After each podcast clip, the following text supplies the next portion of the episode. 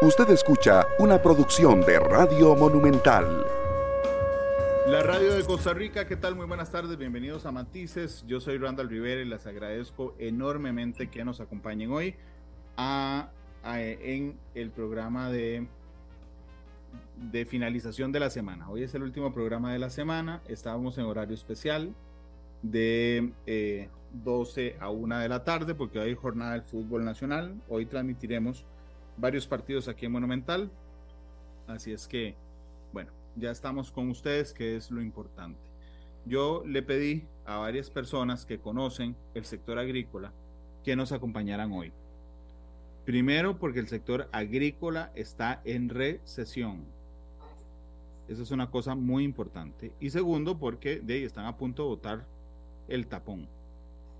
Entonces yo le pedí a dos personas que me acompañaran en el programa. Eh, el primero de ellos es don Álvaro Sáenz, que es expresidente de la Cámara de Agricultura. Este, don Álvaro, bienvenido a Matices, ¿cómo le va? Bien, muchas gracias por invitarme. Muchas gracias, don Álvaro, por estar con nosotros. Y don José Oviedo, que es productor y representante del movimiento campesino. Don José, ¿cómo le va? Bienvenido, ¿qué tal?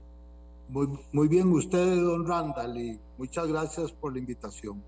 Muchas gracias por, por estar con, conmigo. Estaba revisando los, los, un informe todos los meses que nos manda el Banco Central que se llama el IMAE, ustedes lo conocen bien, el Índice Mensual de Actividad Económica.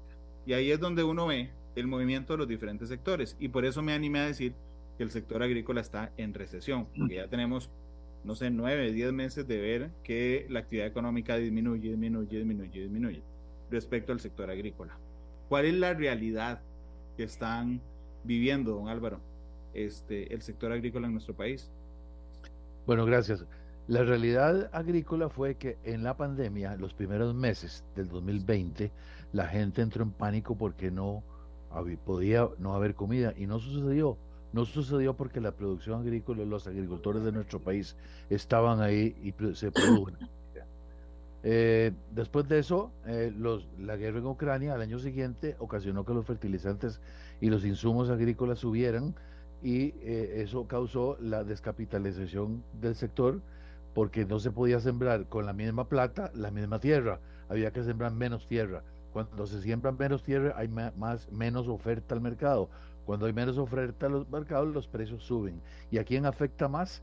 A la gente que dedica mayor parte de su ingreso neto a la comida, la gente más pobre, que dedica hasta el 80% a comida. Por eso es que después de la guerra ucrania, el gobierno, en vez de este, apoyar eh, con los insumos, los fertilizantes, etcétera, lo que hizo fue amenazar con, que podemos hablar ahora, con eh, desgravar, eh, quitar los aranceles para permitir la importación y, y con eso destruir la producción nacional. Eso lleva a que hoy estemos en una recesión pero no de hoy, Randall, llevamos más de un año en recesión y eso, esa recesión no solamente de la producción local, porque ahora encima de que teníamos problemas este, con todo, con el incremento de insumos, con la logística eh, que, ocasionó la disminución de áreas, ahora el tipo de cambio eh, tan bajo ha, ocasionado que sea muy difícil exportar eh, productos agrícolas porque la agricultura tiene mucho valor agregado.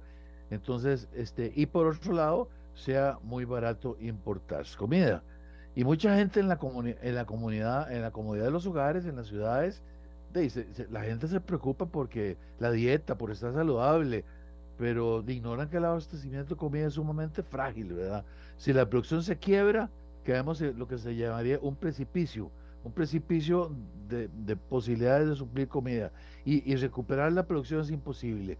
Y eso me lleva a la definición nueva, bastante moderna del 97, lo que es soberanía alimentaria. La seguridad alimentaria es producir uh, una parte de lo que nos comemos y exportar el resto. Pero la soberanía alimentaria es un concepto muy interesante. Es la capacidad de producir en momentos de crisis nuestra canasta básica. Este, y además la interacción inmensa que hay entre la, en, la, en la producción agrícola, entre la parte económica, la parte social, la parte laboral y la parte ambiental, especialmente en la zona rural. Por eso es que nosotros decimos que la agricultura, junto con la seguridad social, la caja de seguro social y la educación, que son legados de nuestros antepasados, descansa, este, que se descansa sobre miles de, hombres y mujeres en el país, son base de la democracia económica eh, y la movilidad social del país, que nos ha hecho una ciudad, una sociedad más igualitaria. 500 mil costarricenses eh, trabajamos todos los días en, agricultura, sembrando 550 mil hectáreas y más de 1.200.000 hectáreas de, de pastoreo, de leche, carne, eh, de, perdón, de ganado carne y de leche. 93 mil explotaciones agropecuarias, un 12%, 13% del PIB ampliado agropecuario, junto con la producción primaria y secundaria. Y, y, y, ahora el problema es que estamos perdiendo hasta, hasta el gallo pinto, porque hasta el gallo pinto que estamos comiendo hoy hay que comprarlo en el exterior. Ahora quieren importar, el, bueno, quieren no, con la llamada ruta del arroz, están despedazando la producción arrocera y, y ya lo hicieron con la frijolera y ahora podemos conversar qué implica eso para eh, Alianza Pacífico, todo esto que estamos conversando. Gracias. de hecho, estaba viendo unos números que, que nos compartió Gerardo Corrales, el economista, que es analista también de nuestro programa. Si yo agarro como base 100 el 2019, es decir, el año pre-pandemia, el sector agricultura es el único que se ha mantenido bajando todo el resto de años. Es decir, en, en 2020 si yo agarro 100, insisto, agricultura 2019, 2020 99.9, 2021 99.8, 2022 98.6, es decir, no para de bajar. Todos los otros sectores, porque claro que hubo problemas en la industria definitiva, por ejemplo, pero este año se recuperó. Este, en la construcción privada el, el 2021 fue más alto, pero este año estamos por encima del nivel pre-pandemia. Hoteles y restaurantes están por encima del año pasado. La industria de zonas francas está encimísima de todo el periodo. El único que se mantiene así, recto hacia abajo, don Álvaro, es el sector agricultura. Porque sufrió es, esa, esa tormenta perfecta que le digo. Salimos de pandemia, uno de los sectores que no cayó en pandemia, por cierto, no cayó, este, pero ah, salimos de pandemia y, y, la gente olvidó la importancia de la comida. Y entramos a un, a un escenario político donde se piensa que eh, hay que importar todo lo que comemos, no importa. Ya quitaron el arancel del arroz. Vea, vea el ejemplo. En ningún país del mundo, los aranceles son muy importantes para defender a la producción nacional, ¿verdad? al consumidor nacional. Porque sin, sin, sin aranceles no hay producción. Y, y, y al porque lo, lo, que defendemos en la producción, los aranceles lo que defienden es, es la capacidad del país de, de lidiar con los, eh, con los subsidios y los apoyos de otros países y también de precios de frontera, de excedentes, eh, que son puntuales, ¿verdad? Hoy están, mañana no están. Si despedazamos la producción, los, quitamos los aranceles, ya no hay producción. Recuperar es imposible. Entonces, eso, ligado a, la inseguridad jurídica, porque la agricultura no es una, una actividad que usted emprende hoy y mañana apaga el switch y la luz y vos le emprende de los miles de agricultores, las familias, eh, eh, la, maquinaria, las semillas, los agroquímicos, la tecnología, los agrónomos, es una capacidad instalada inmensa del país para producir alimentos, ¿verdad? Y entonces eh, eso este, hay que cuidarlo, aparte por el tejido social. Encima de eso le cae la guerra de Ucrania, que lo que hizo fue elevar inmensamente los costos de los fertilizantes y como ya le descapitalizar la producción nacional, este, se disminuyeron las áreas. Y encima de eso le cae eh, la baja, eh, eh, la, la, la, revaluación del colón, que ahora los exportadores de piña, banano, naranja, tubérculos ornamentales, azúcar, de todos están en la lona, porque están recibiendo muchos menos colones por sus exportaciones, pero tienen que pagar las mismas planillas y los mismos salarios.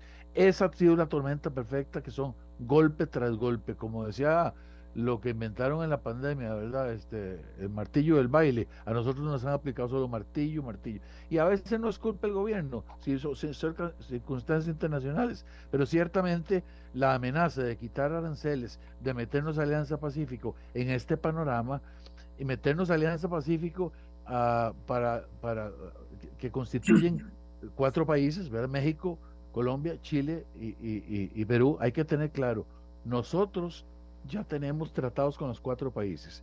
Los hicimos, los negociamos, igual que hemos hecho con el, sector agrícola, pues yo al final el TLCA cambió una de implementación y sirvió para exportar todo lo que le dije antes.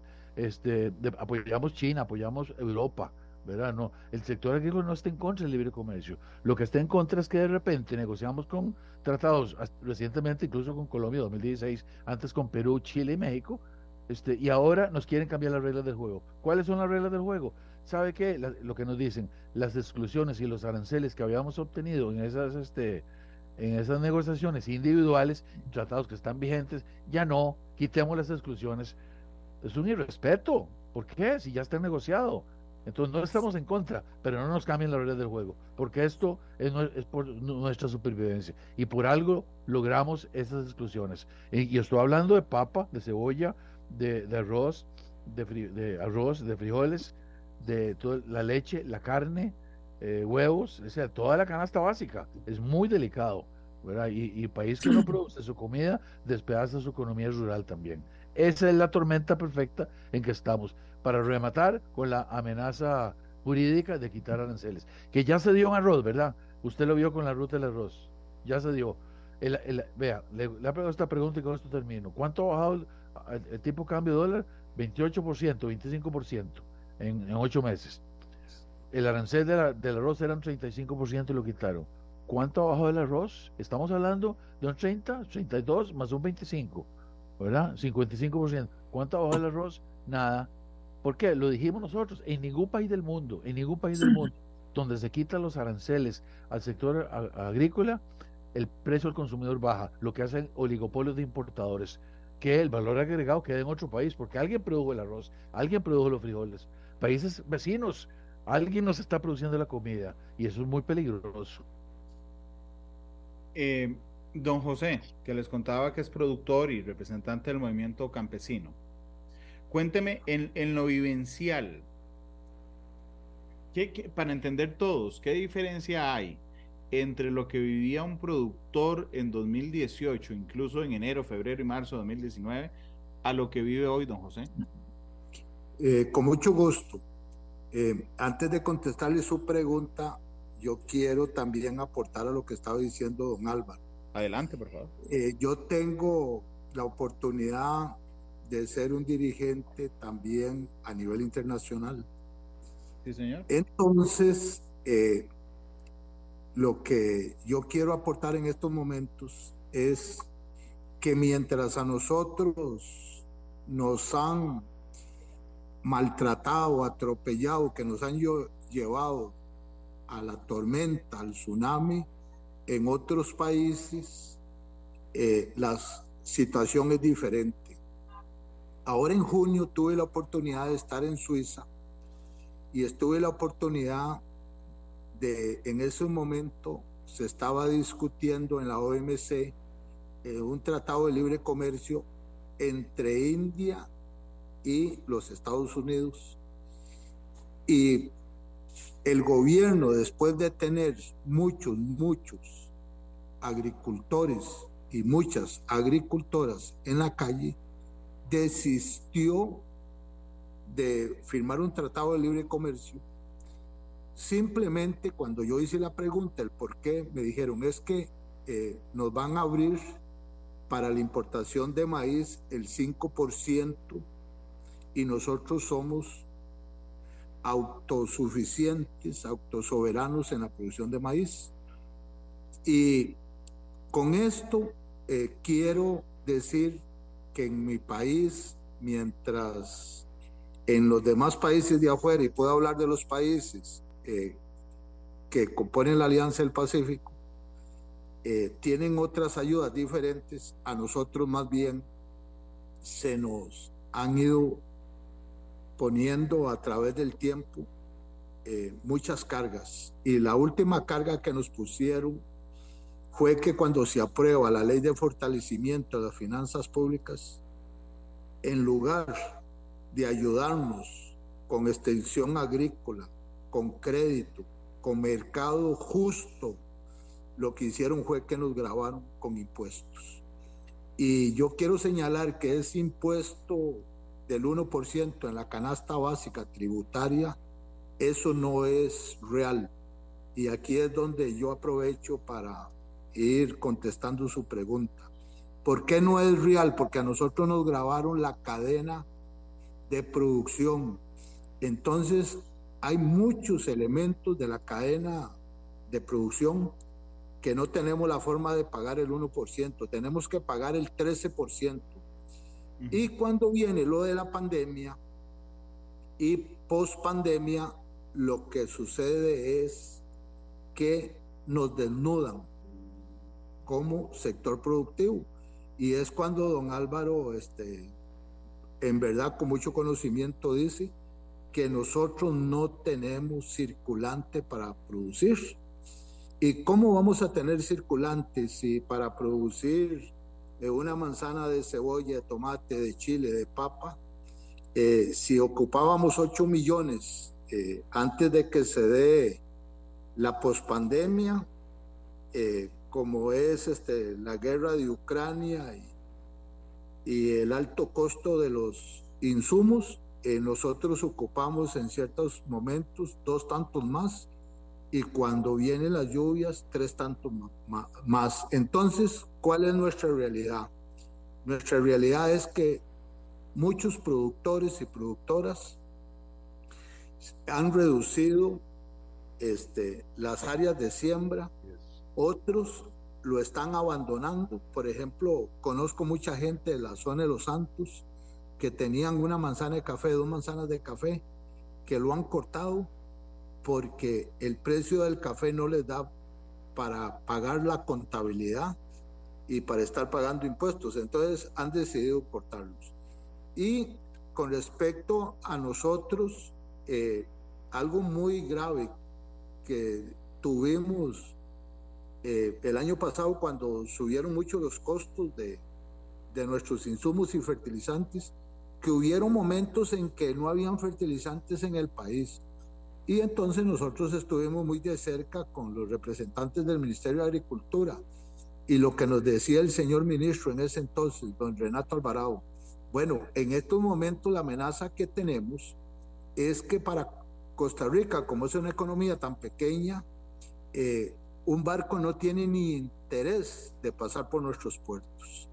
Entonces, eh, ya vivimos eh, algo real de que ah, en ciertos momentos con, con la crisis del transporte y todas esas cosas que, que sabemos, eh, habían barcos que no estaban valorando eh, pasar por nuestros puertos. E, entonces también aquí yo quiero aprovechar que nuestra vivencia es, primero, que nosotros tenemos un sentimiento, una cultura de producir este, otros y otras eh, producen en unas zonas, este, yo tengo la oportunidad de producir muy cerca de la capital, pero hay, hay zonas que, que lo único que tienen este, como forma de vivir es eh, las zonas más rurales, me, estoy refiriendo, es eh, dedicarse al campo, no hay otra forma de, empleo.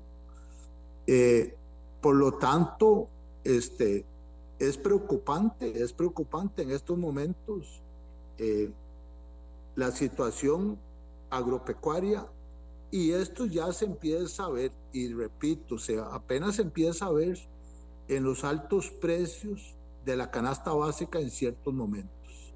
don, don José, nada más, perdón, para que nos quede claro lo que nos comentó sobre la canasta básica tributaria.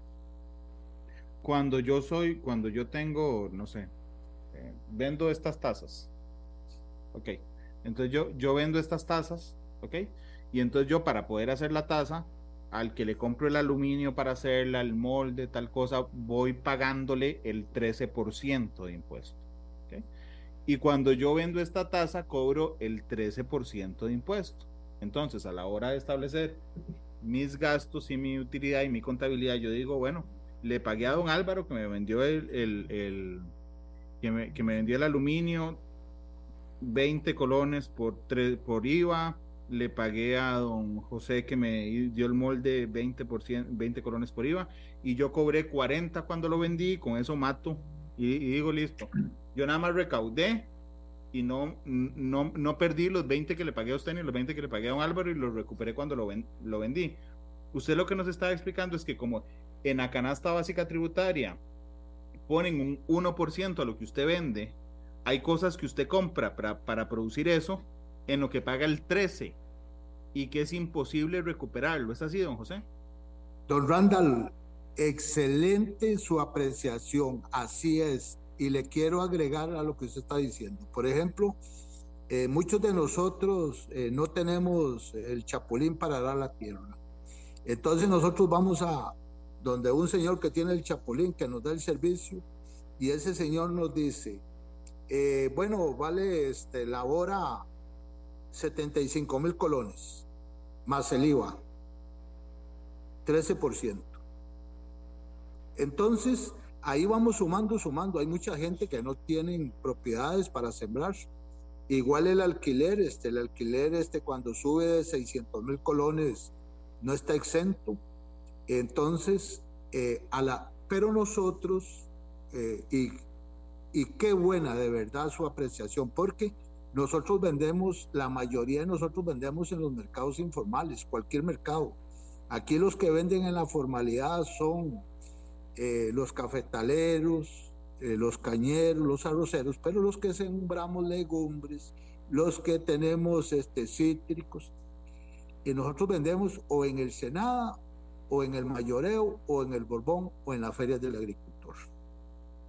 Y nosotros llegamos a decirle a un comprador que queremos recoger ese 1% o ese 13%, y lo que nos dice es, no, no, no, no, no, no, no, no, si les, y eso es una realidad, no, no, no, no, no, no, si les sirve, les compro la mercadería, y si no les sirve, ve a ver qué hace. Entonces, ¿qué es lo que hacemos nosotros? Vendemos de boca, recibimos la plata, y en estos momentos tenemos muchas, muchas familias que esto es un caos. ¿Por qué? Y por lo siguiente, por ejemplo, conozco un señor y, me voy a atrever a decir el nombre, tengo la autoridad para decirlo. Hay un señor del Río Cuarto que se llama Carlos Rodríguez que vende mucha piña en la feria de Alajuela y, y de Grecia. Y entonces don Carlos me decía, mi José, qué problema. De ahí yo aparezco comprando muchos, yo muchos productos y me está diciendo el contador que tengo que demostrar las ventas, pero ¿cómo hago yo si yo lo que vendo en las ferias del agricultor? Entonces, con esto, don Randall, aprovecho para decir, nosotros, ante su pregunta, nosotros no podemos recoger ese dinero así como usted lo explicó. El pasado 14 de marzo, el Banco Central nos, dio, nos da a conocer el índice mensual de actividad económica que ya quiero compartir en pantalla para que cualquiera de los dos lo comente. Pero dice, este es el texto en que acompaña el análisis, dice, en enero del 2023 la disminución fue de 1.1%, está hablando del sector de la actividad agropecuaria. Resultado que aunque negativo, mantiene la tendencia a la moderación en la contracción observada en julio de 2022. Es decir, les está o sea, estoy perdiendo menos. Está perdiendo, pero está perdiendo más despacito. Sí, sí, es más eufemismo el Banco Central. Sí. Los choques de oferta que incidieron en el desempeño negativo, entiéndase, las razones por las que la, la, actividad agropecuaria no, y, sí, agropecuaria no, no, no es positiva, son uno, las condiciones climáticas inestables que propiciaron enfermedades en los cultivos, particularmente la enfermedad de la roya en los cafetales, lo cual aunado al aumento en el precio de los insumos redujo el rendimiento de la producción cafetalera. Y dos, los incrementos en los precios de insumos importados como fertilizantes y concentrados alimenticios utilizados en las plantaciones agrícolas y en la producción pecuaria.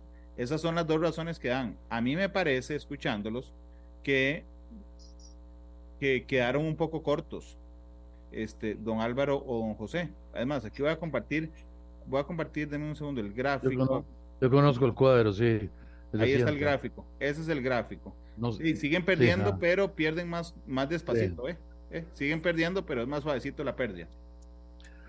si me permite, don José, voy a comentarle esto. Este, eh, aquí hay eufemismos, la explicación es muy, muy liviana del Banco Central, porque eso, eso de los aumentos de insumos se dio en marzo, abril, mayo, junio del año pasado. Claro, ¿qué es lo que sucede? Eh, usted abona el café en marzo, abril, en julio, agosto y en septiembre, octubre, pero lo cosecha en enero, febrero. Entonces, la consecuencia de la falta de apoyo del inicio de la guerra ucrania en fertilizantes que eso sí, sí sucedió en otros países donde el mayor impacto fue fertilizantes y los gobiernos subsidiaron el fertilizante granular, eh, aquí no pasó eso, este, lo estamos viendo ahora. Usted, usted, usted, usted cosecha, eh, perdón, usted abona, prepara su cosecha y cultiva varios meses después. Eso es lo que pasa. Después, este, la Royal Café se da en invierno, no en verano. Es una razón para octubre, julio, agosto, septiembre, no enero, febrero. Eh, eso, esas explicaciones parecen sacadas de un libro. Lo que está pasando realmente es, es una disminución de la pérdida porque eh, como la agricultura está totalmente integrada con el resto de la economía y el turismo está creciendo, pues hay 10.000 restaurantes en Costa Rica que ahora están consumiendo alimentos y están comprando alimentos para los turistas, que antes no en pandemia o, con la depresión económica. Y eso ha ayudado a paliar un poco la, caída. Eh, por un lado. Segundo, vea, eh, no, no olvidemos que no solamente estamos hablando eh, el efecto grave, que, y, hay soluciones para esto, el efecto grave este, que tenemos los agricultores es en la intermediación. Eh, don José mencionaba ahora, eh, nosotros hemos propuesto varias veces que el agricultor no llega a nada a ver qué pasa, carga a las 2 de la mañana y llega a, ver, a las 5 a ver qué pasa. ¿Por qué no hay una subasta digital y uno puede vender en forma anticipada? No tiene que llegar a nada donde hay gente con estañones de billetes de colones para comprar las cosechas al mejor postor. ¿Por qué? Uno puede vender las cosechas de forma anticipada en un mercado ordenado. O sea, la libre competencia existe en igualdad de condiciones, pero es que no tenemos igualdad de condiciones. Esos mercados ordenados, le hemos dicho al gobierno, ayúdenos con subastas digitales, ordene el mercado para que, para que sea transparente. Hoy no es transparente. Entonces caemos en manos de, de intermediarios que se llevan toda la utilidad de los agricultores. Por otro lado, eh, hay soluciones, por ejemplo, incrementar las, las áreas de riego eh, con el agua que hoy se bota al mar de Arenal, extendiendo los canales eh, norte y, oeste, sobre todo sur, perdón, sur y oeste, este, porque la productividad es mucho más alta. La productividad cuando usted tiene agua es mucho más alta en arroz y en frijoles, ¿verdad? El otro, el otra cosa, ayer, antier estuve en una reunión con la gente del Parque Marino este, que está en alianza con la Universidad Nacional y ayudado por el Sistema Banca de Desarrollo, que está haciendo un gran trabajo en eso. Pero resulta que les falta el impulso del INA y el INA no, no, colabora con esto. Pero que, ¿por qué digo esto? Porque la maricultura tiene un potencial explosivo en este país, inmenso, inmenso. Cultivar eh, pargo rojo, por ejemplo, camarones. Eh, este, tenemos eh, una zona de, de explotación, ¿cómo se llama? Económica inmensa en, el Pacífico, que es donde hay mayor este, cantidad. Y tenemos el domo térmico, que es una región del océano que es parte de acá dentro del área protegida de Costa Rica, la zona exclusiva marítima de Costa Rica, que solo hay tres domos térmicos en el mundo y uno nos tocó enfrente Guanacaste hacia el oeste. Bueno, ahí hay una riqueza marina inmensa. Bueno, todo eso se puede hacer. Este, pero bueno, eh, eh, eh, es que en vez de estar quitando aranceles y viendo a ver cómo de, eh, no, no, hacen más transparente la producción y no meten Alianza Pacífico para eh, este, quitarnos la, capacidad de absorber eh, inversión extranjera directa. Entonces, resulta que lo que crece en Costa Rica, coincidencia, coincidencia, es lo que no paga impuestos, ¿verdad? Zona franca, que es una actividad deseable, pero no es suficiente para el país, ¿verdad? Este, el otro día viendo la, la, la queja que hay con los automóviles eléctricos, Randall, muy interesante porque dice que el MEIC hace estudios de, de como le quitaron los impuestos por tres años a los automóviles eléctricos, de márgenes de intermediación. Bueno, ya no me voy a meter en cuánto deben ganar o no, pero yo digo, ¿y por qué si le quitaron los aranceles a los frijoles y el arroz, el MEIC no hace márgenes, estudio y los publica? Márgenes, ¿cuánto se gana el intermediario que importa el frijol y el arroz? ¿Por qué no lo publica? ¿Ah? Pues para que la gente vea, yo, yo la conozco, las ganancias son inmensas. Bueno, ¿por qué? Porque la producción nacional es muy importante por todo eso. Hay cosas que se pueden hacer, pero esa es, esa es la razón por la cual el IMAGRO sigue deprimido. El IMAGRO es el índice mensual de actividad económica agropecuaria, es la derivada del IMAE. Esa es la razón por la cual este, sigue cayendo y, y, y, y no, no, digamos, no levanta, ¿verdad? Unido a lo que le mencioné antes de la revaluación del colón, que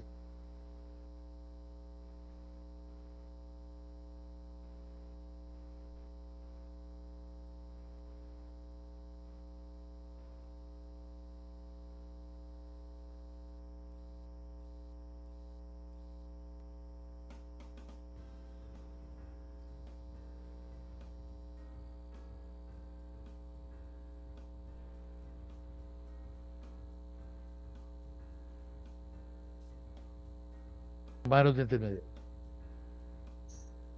Y quedamos en manos de este, importar, importar la comida de nuestra canasta básica de, de, fuera, de fuera. Gracias.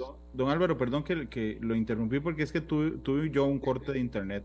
Entonces eh, se me fue los últimos segundos. Pero entonces usted sí me da la razón en una cosa, en que el Banco Central, curiosamente, en su análisis de por qué cae, no toca el tema del tipo de cambio para nada, ¿verdad? Si lo notó. correcto, no toma, no toma en cuenta que la exportación agrícola es una parte muy importante de la producción agropecuaria. La producción agrícola solo tiene tres destinos, ¿verdad? O sea, o nos la comemos, o la exportamos en fresco, o la industrializamos. ¿Qué es industrializar? De ahí, la palma aceitera, ¿verdad? La, palma se produce un fruto y ahí se extrae el aceite.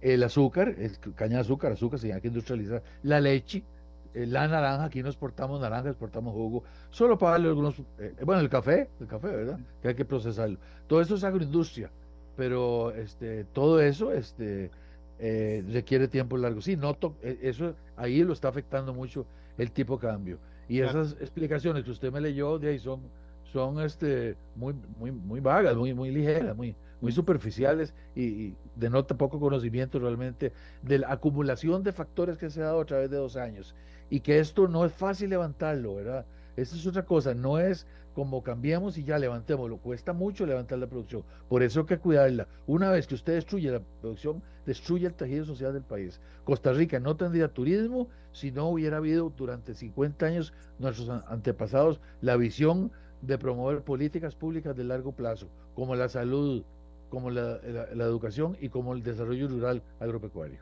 Don José, ¿a usted qué le parecen estos números y esa explicación?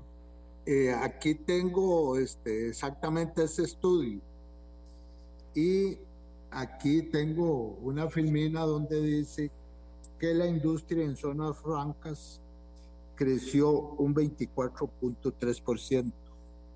Y a mí me alegra eso, pero también eh, yo me pregunto, ¿cuánto podríamos crecer nosotros en el déficit? Perdón, eh, ¿cuánto podríamos crecer nosotros en la aportación a, la economía y bajar el déficit fiscal? Y estoy hablando del sector productivo nacional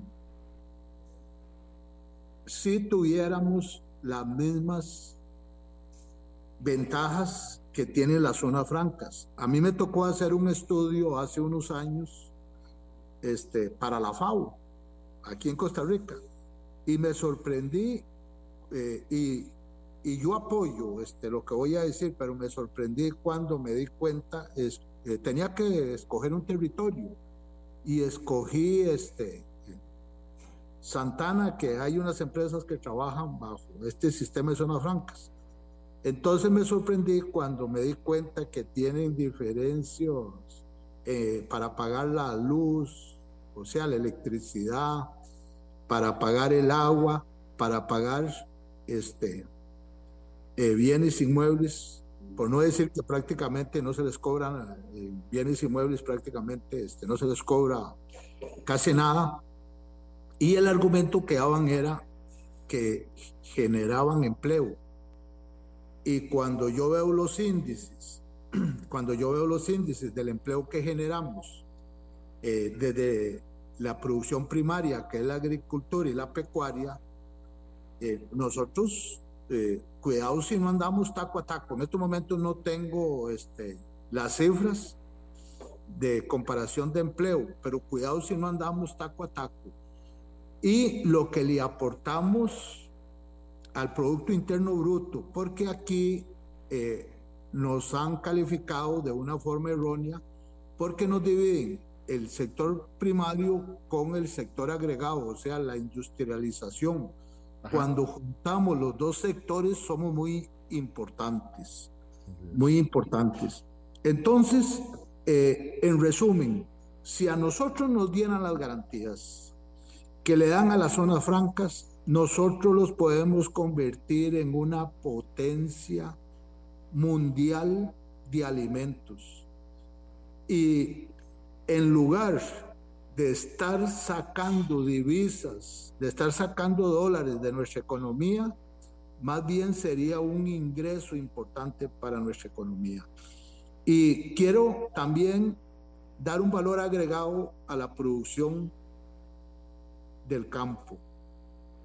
Costa Rica se vende en cualquier parte del mundo como un país que conserva la naturaleza, un país verde, y cuando uno está en otros países y alguien le pregunta a uno qué es eh, tico, como decimos, nos dicen, ah, ustedes que van a la vanguardia en la defensa del cambio climático, en la conservación del ambiente y uno se siente, uno se siente feliz que tienen esa percepción. Y quiénes somos los que estamos contribuyendo, no necesariamente somos los únicos, pero sí somos la mayoría. ¿Quiénes somos los que estamos contribuyendo a eso que se está vendiendo fuera del país, como es nuestro entorno verde, en gran parte la producción campesina? Pero además, además, eh, aquí estamos hablando de términos económicos, pero lo otro que tenemos una responsabilidad como sociedad costarricense es que cuando se dice muy fríamente que no crecemos, que más bien vamos en picada hacia abajo, la producción campesina, a esos números hay que ponerle rostro humano. Hay que ponerle rostro humano porque muchas de esas familias en estos momentos en las zonas rurales, y ahí están los índices del INEC, donde nos dicen que ha crecido la pobreza y pobreza extrema. Y me imagino, me imagino que muchas de esas familias o se desplazan a las zonas urbanas o se quedan en esos territorios y cuidado si no cogiendo malos pasos. Permítanme hacer una pausa comercial. Nos quedan ocho minutos de programa y aunque no lo crean, me quedan tres temas de hablar con ustedes, así que iremos soplados. Eh, vamos a la pausa. Eh, Matices, ya La actualidad, sus tonos, sus contrastes. Esto es Matices.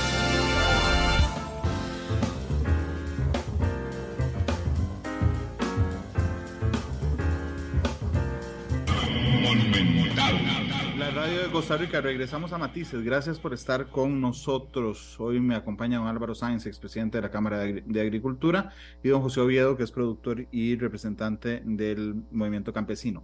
Ayer, el INEC publica los datos sobre la balanza comercial costarricense. La balanza comercial es simplemente decir este, cuánto exportamos nosotros versus cuánto importamos nosotros y nosotros tenemos una balanza negativa, es decir, importamos más de lo que exportamos, 6 mil millones de dólares. No solo tenemos una balanza negativa, sino que la brecha se amplió desde la última medición. Y entonces uno va a ver qué es lo que compramos en el extranjero. Compramos combustibles, por ejemplo, ese es el más que compramos. Pero yo quería saber, y el INEC no lo tenía ahí especificado, si estamos comprando alimentos y cuáles, y particularmente si estamos comprando alimentos que se producen aquí. Don Álvaro, ¿usted podría darme esa luz? Sí, claro. Bueno, la, balanza comercial normalmente se establece el intercambio de bienes, ¿verdad? Sí. No de servicios. Por lo tanto, este, entonces ese déficit no es tanto, porque Costa Rica tiene un tercio de su economía en servicios. Por lo tanto, ahí creo que son 4 mil millones de exportación de servicios, para que no nos asustemos tampoco. Además, ahí hay, creo que son 4 mil millones de servicios y 2 mil millones de inversión extranjera directa se compensa. Eh, por un lado, eh, sobre su pregunta específica, mire, este, ¿qué estamos importando hoy? El arroz y los frijoles. Todo, o casi todo. ese es el gallo pinto, ¿verdad? Estamos, estamos eh, importando, uh, se dan importaciones de papa, por, eh, de cebolla que despedaza la producción, puntuales, eh, se dan y algo importante que es que también se complementa, ¿verdad? No estamos opuestos a la importación de granos, porque por ejemplo, el maíz importado transgénico de Estados Unidos y transgénico no es una mala palabra, es una buena palabra, tecnología, este, eh, que llega un barco cada 15 días, cada semana, es el que hace posible la producción de cerdos y de pollos en Costa Rica. ¿Verdad? Entonces, es un complemento importante. Por eso los tratados contemplan todas esas variables y todas esas particularidades y debilidades y se establecen las, este, las eh, exclusiones y aranceles. No sé si le contesté la pregunta. No, no, sí, por supuesto, por supuesto, Álvaro, se lo agradezco.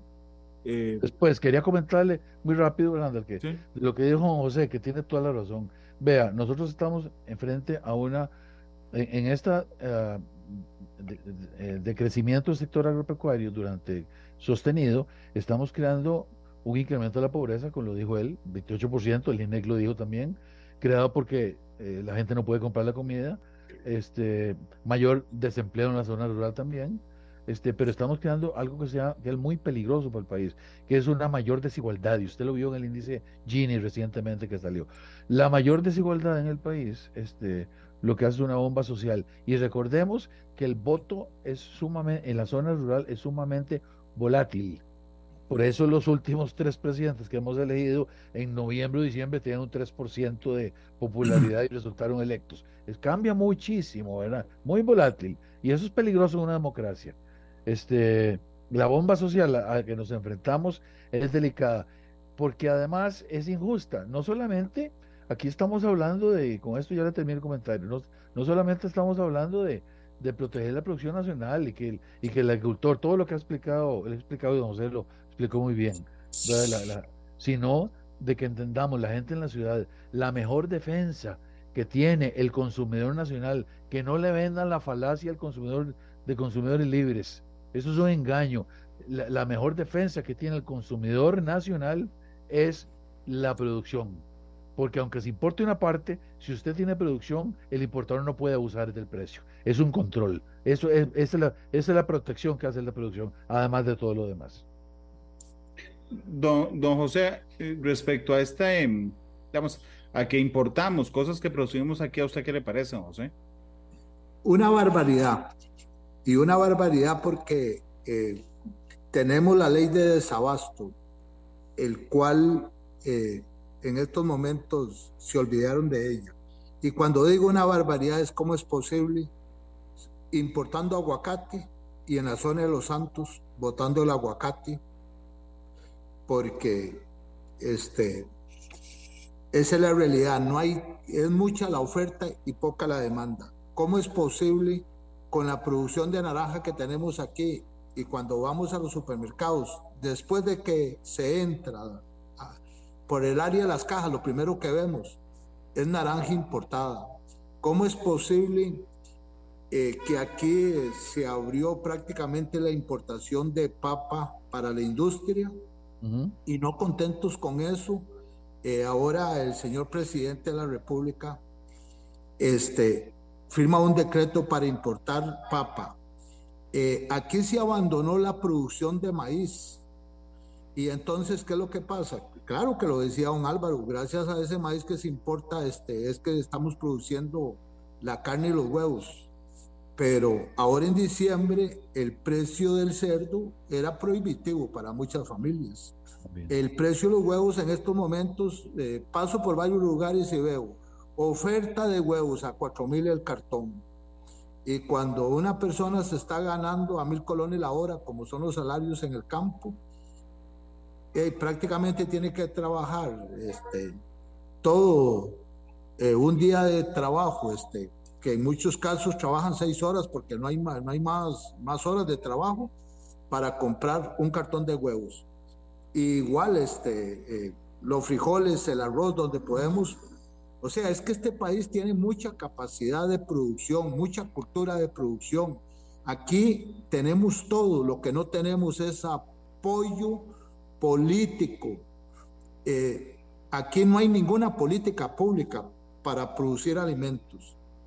Y don Randall, como ya el tiempo está terminando, yo sí quiero aprovechar, eh, y perdone tal vez la falta de respeto, pero esto es lo que nos ha tenido muy inquietos, porque empezamos muy bien cuando estuvo eh, la señora ministra, doña Laura Bonilla, y la señora viceministra Rocío Valerio, este, y queríamos eh, aportar este, conocimiento en políticas públicas. No es que nosotros sabemos todo, no. A nosotros nos asesoran, pero tenemos la vivencia ahí este, en el campo. Sabemos dónde nos chima en verdad este, la piedra en el zapato. Sin embargo, eh, cuando ellas se van, eh, el diálogo se termina, la oportunidad de hacer propuestas se termina con los representantes eh, en el Ministerio de Agricultura y las más dependencias. Es lo que nos está llevando el próximo miércoles 29 de marzo a movilizarnos en San José de la Catedral a la Plaza Democracia en una forma pacífica. Eso le hemos hecho un llamado eh, al pueblo costarricense, pero don Randall, eh, esperando eh, la, que el señor presidente nos escuche. Nosotros somos propositivos, queremos ayudar a, a que ellos gobiernen para el bien de Costa Rica, pero no hay forma que nos escuchen. Don José, don Álvaro, se nos acabó el tiempo, pero iba a darle a don Álvaro un minutico nada más para, para una conclusión respecto a estos temas y entendiendo el llamado además que hace eh, don José para la próxima semana, don Álvaro. Bueno, muchas gracias. La producción agropecuaria es sumamente importante para el país, no solamente porque le da trabajo a la gente en la zona rural, donde hay menos, eh, menos ingresos, menos oportunidades, sino porque está completamente integrada con todas las actividades económicas del país. Pero también defiende al consumidor nacional. Nosotros tenemos, Costa Rica tiene condiciones para producir, condiciones agroecológicas para producir muchos alimentos, toda la canasta básica, pero no podemos estar eh, en un vaivén eh, de que mañana los quitan un arancel y que mañana negociamos un tratado y, y, nos dejan desprotegidos. Países como Nueva Zelanda protegen su producción lechera. Nueva Zelanda quiso entrar a Alianza Pacífico. México dijo que no. ¿Por qué? Para proteger la producción lechera de México. Los países protegen su producción agrícola porque es estratégica. La comida es perecedera y es estratégica. Por eso es que eh, social completa del país. No simplemente es importemos toda la comida y si es más barato fuera, traigámoslo eso es destruir eh, eh, nuestra forma de vida y además es muy peligroso porque, eh, porque la interconexión entre todos es valiosísima y el bienestar tiene que estar en todo lado. Un país que no crece en forma igualitaria, con igualdad no de riqueza, sino de oportunidades, como les da la Caja de Seguro Social, como les da la educación pública y como les da la posibilidad de poder producir comida en paz para alimentar a los costarricenses a través de la agricultura y la producción lechera y cárnica, no es un país que tenga un futuro. La desigualdad ha matado las sociedades. Esperemos que esta, la de nosotros, no sea el caso. Muchas gracias por la oportunidad. Gracias, don Álvaro. Gracias, don José. Yo siempre le pido al invitado o invitados que escojan una canción para cerrar. ¿Me pueden decir con qué canciones gustaría cerrar el programa de hoy? Don José, usted diga. Dame la mano, hermano, de los guaraos. Dame la mano, hermano, ¿de quién? De los guarados. Guarados, así será entonces. Los guarados despedirán matices hoy. Don José, muchas gracias. Don Álvaro, muchas gracias. Gracias, don Muchas gracias a usted. Que esté muy bien. Feliz tardes a ambos. Hasta luego. Gracias. Este programa fue una producción de Radio Monumental.